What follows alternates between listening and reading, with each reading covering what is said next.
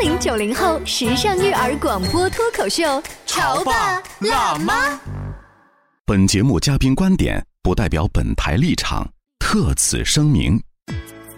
家风影响着一个家族每一代人的成长。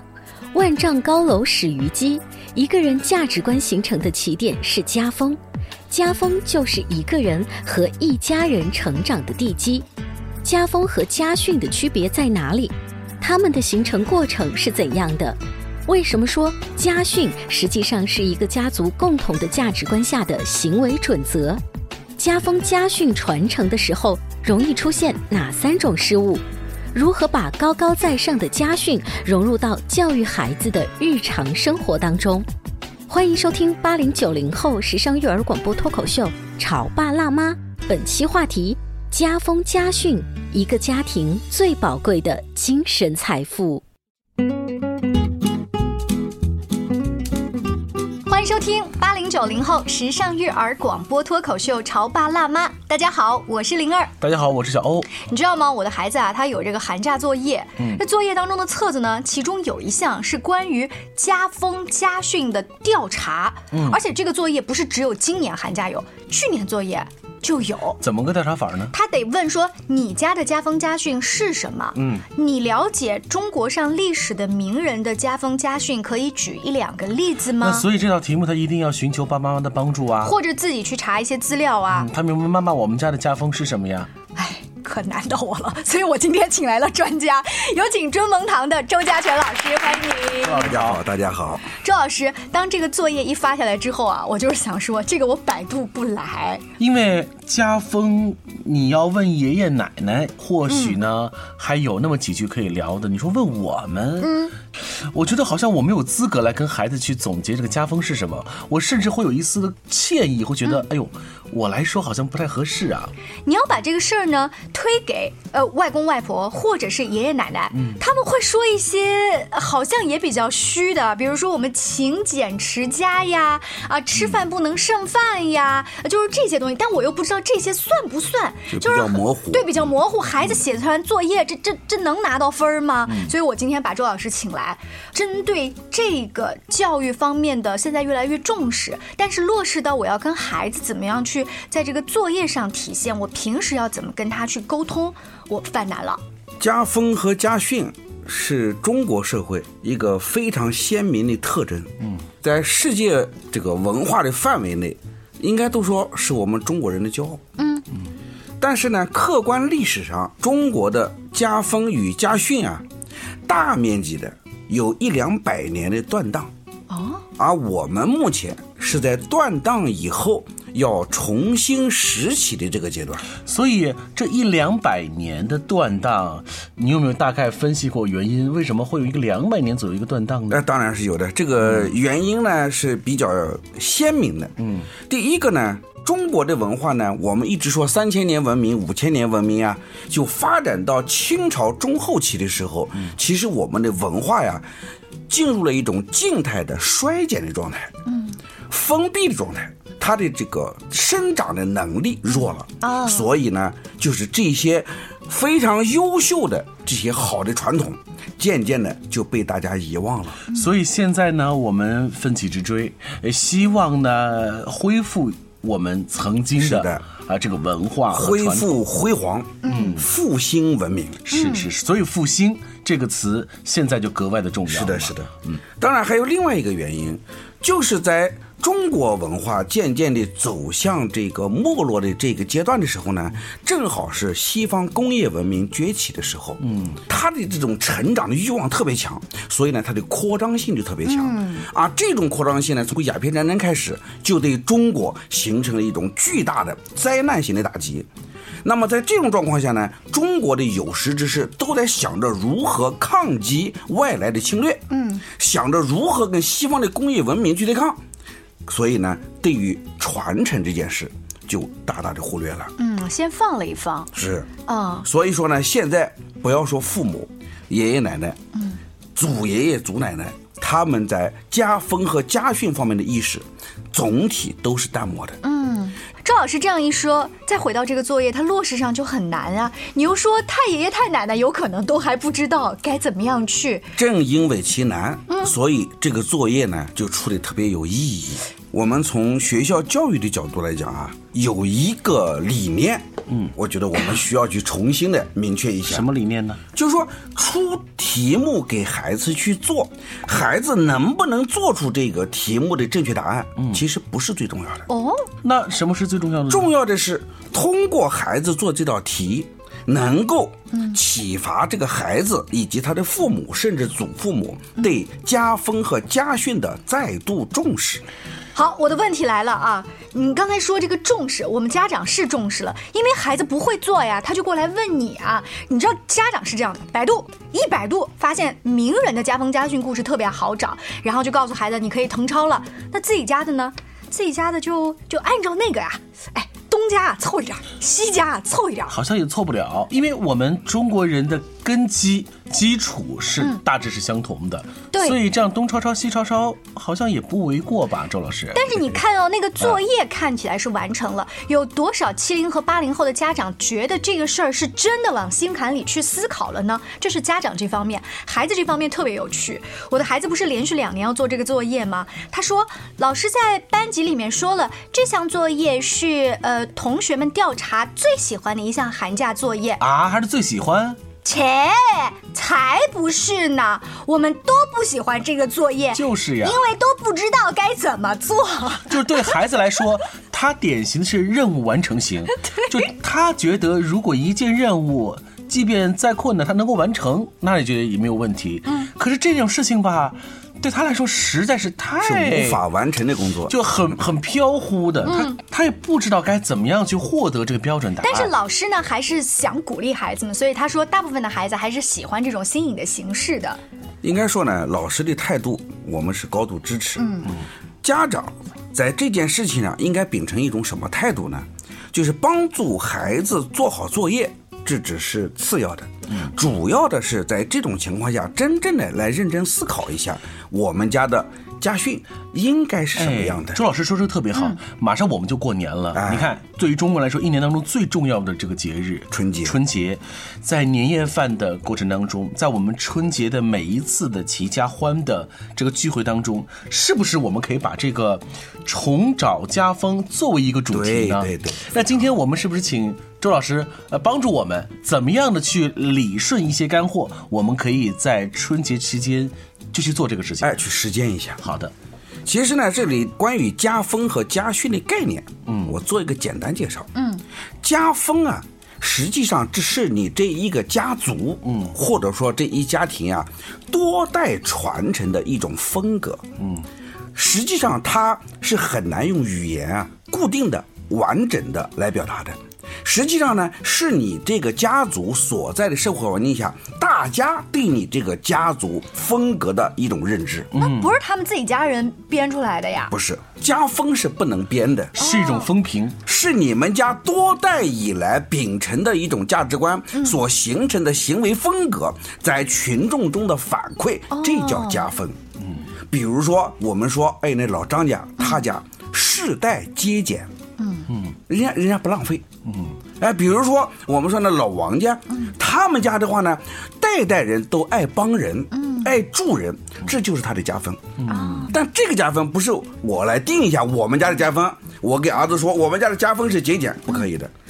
家风是做出来的，不是说出来的那。做出来之后，自己不了解，因为自己身在当中，他感觉不出来嘛，还得采访邻居呢。对啊，那我们怎么在团圆饭当中来说这句话？啊，儿子啊，你看我们家家风是什么呀？来，我们敲敲隔壁家的门吧，来问一下。这个好像这个这个有点实施起来难。就是呀，不要着急，嗯我们再来听听家训。啊，家风和家训啊，它是阴阳两面。嗯，家训是内在的，是阳的，嗯，是成长的，嗯，啊，家风呢是外在的，是阴的。我们刚刚说家风是大家的反应，是大家对什么的反应呢？是对你这个家族家训执行情况的反应。明白了。所以家训才是真正是我们需要去对，探索、制定、第一啊实施。你们家有没有家训？嗯，第二，你们家的家训执行情况怎么样？嗯。第三，你们家的家训连续执行了多少代了？嗯，这决定了公众对你家的看法，这个看法形成了你们家的家风特点。嗯在即将要到来的这个年夜饭的时候，这可以变成一个大家族的话题。不要只说你今年考了多少分，你什么时候结婚生二宝，对不对？对，我觉得甚至家训也未必只有老人家来做制定者。甚至可以形成一种讨论吧。是的，就是说，我们这一大家子，我们想象中的可以做哪些事？我们想成为什么样的家庭？哎，我们想成为什么家庭？我们想成为什么样的人？那什么样的话或什么样的行为准则，它可以作为家训呢？哎，这个问题问得非常好。我们来看家训。嗯，关键这两个字，家。自古以来，我们的家不是指现在的三口之家。嗯，不是大家族，是大家族。我们正常按中国的传统来讲，五代以内，嗯，属于一大家。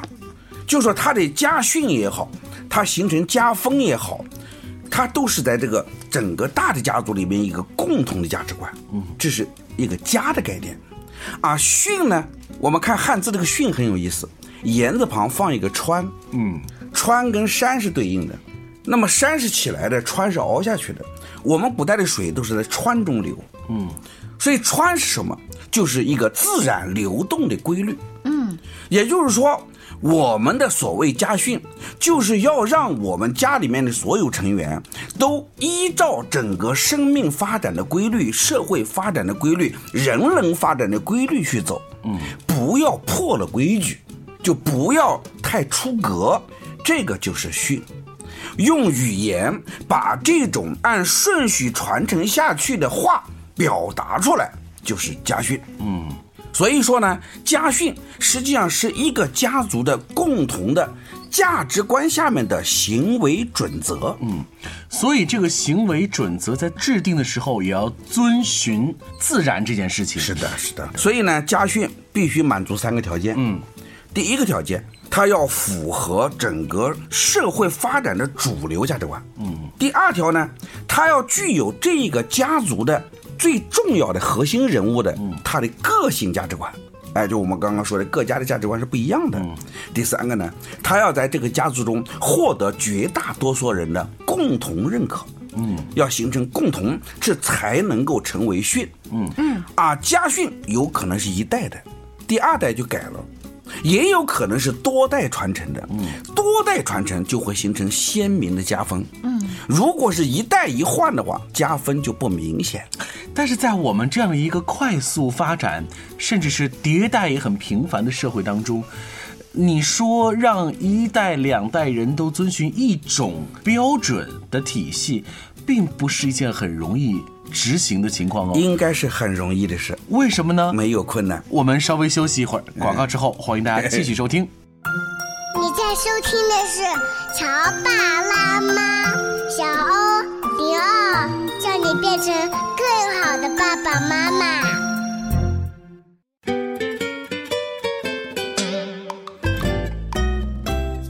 乔爸辣妈在广告之后呢，欢迎您继续锁定节目。小欧跟灵儿今天请到了尊蒙堂的周家全老师，我们一起聊家风家训。当他要把它落实到作业本上的时候，小朋友跟家长都犯难了。是啊，刚才我们呃问了一个问题，周老师的这个观点和我观点好像不太一样。您给我的想法是说很容易，是的，是的。为什么呢？因为所谓家训啊，是高度概括的价值观。它不是具体的行为指导，嗯，比如说我们明朝有个著名人物叫王阳明，是，他的父辈、祖父辈、嗯，曾祖父辈，三代都有一个家训，叫不当官，所以到他这里第四代了，他才开始当官。了，那出问题了，我们可以说家训开始改变了，对，开始改变，但是呢，在这之前，他是曾经有了三代，是一代一代的传承下来的，就说这个价值观呢，他。不是对你具体行为的约束，是对你的行为方向的约束。嗯，比如说我们说勤俭持家，不管是一千年前还是一千年以后，这个价值观都是可以我们一直传承下去的。嗯，那么更多的，比如说助人为乐。它是更可以没有任何环境影响、时代影响、种族影响、民族影响的，都是可以传承下去的，因为它是一个人类的范美德。嗯，呃，周老师在说的时候啊，我手上也有一些历史上比较有名的家训，我们列举几条，然后让周老师帮我们来从中分析一下。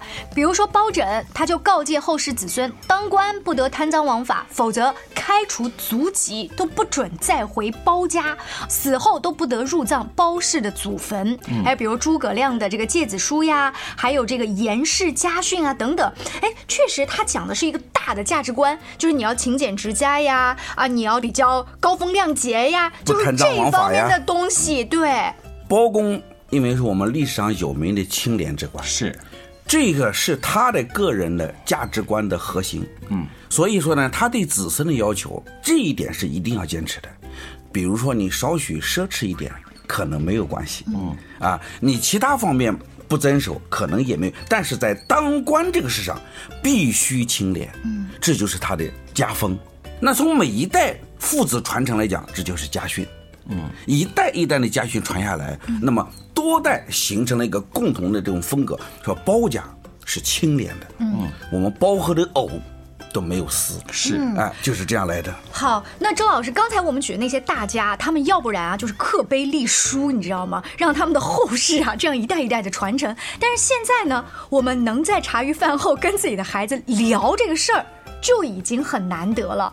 就是这个形式上好像都已经变化。是以前是不是一到一些固定的节假日，都跪下来听祖辈来说这些家风家训你知？道以以前是中国人对于这个家族的共同行为是非常讲究仪式感。是的，是的，在过往每个家族都会有一个祠堂，是的那么只要在重大的节点性的这个日子当中，都会在祠堂里头。啊由家族的长者说一段话，对那面对着这个祖先的牌位，是的呃大家会做很多重要的这个事情。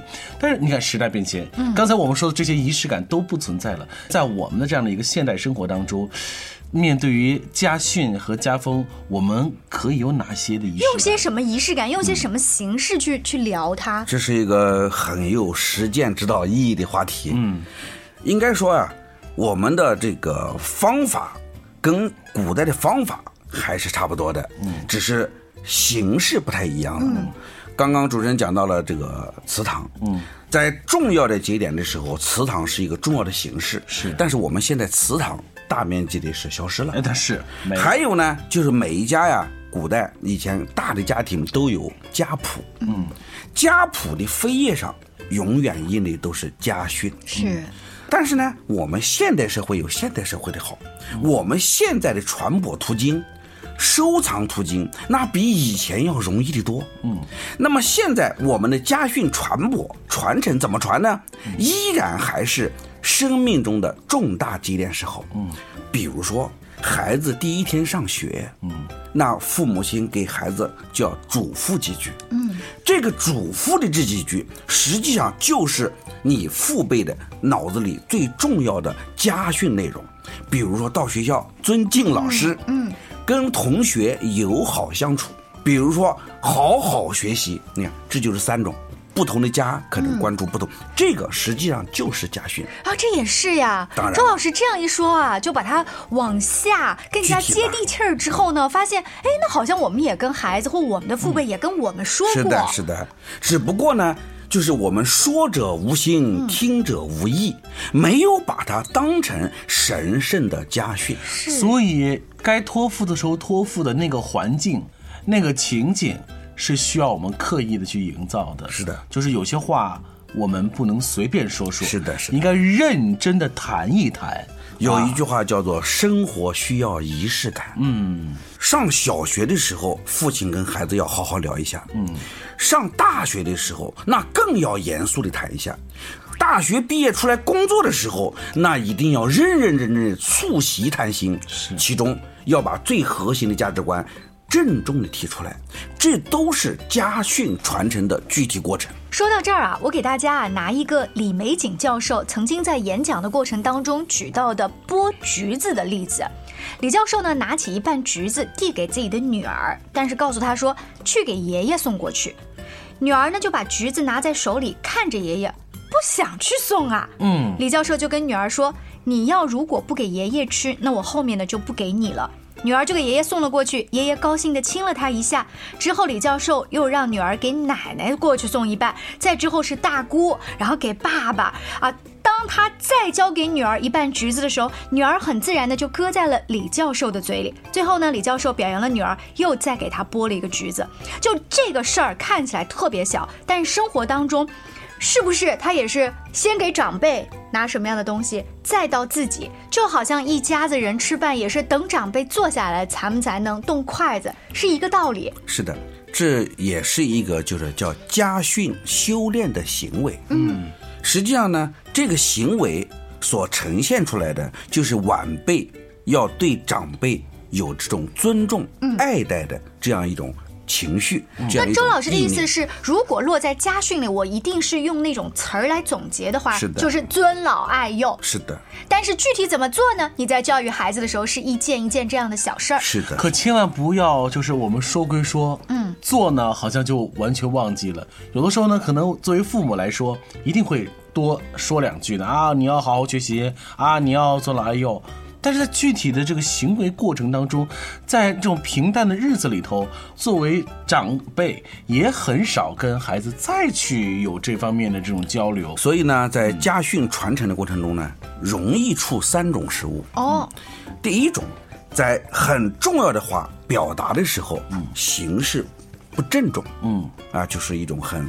很随意的表达，这样呢让孩子不够重视，形式不郑重。哎，第二个呢是说是这么说，嗯，做的时候呢，父母亲的榜样作用，当包括祖父母、长辈给孩子的榜样作用不够，就像很多父母说，一边在打麻将，一边跟孩子说赶紧做作业去，嗯，像这样的你的言行不一致，孩子呢就不会把这个事往心里去，是。还有第三个呢，就是我们在不同的时候，表达不同的意思。双标？呃，不是双标，是多标啊，就没有能够在孩子的培养过程中啊，始终的把某一个点突出在第一点上。嗯，能给我们举些例子吗？比如说好学，你像孔子在孩子的教育过程中。那么多的价值观，孔子是我们的至圣先师啊。嗯，但是他对孩子的教育的过程中，最重视、最重视的就是好学。嗯，他任何时候见到小孩，第一件事就是问：读诗了吗？读礼了吗？就在问你哪本书读了没有？学会了没有？懂了没有？有没有问题？就他始终在强调好学，然后其他的放在后面。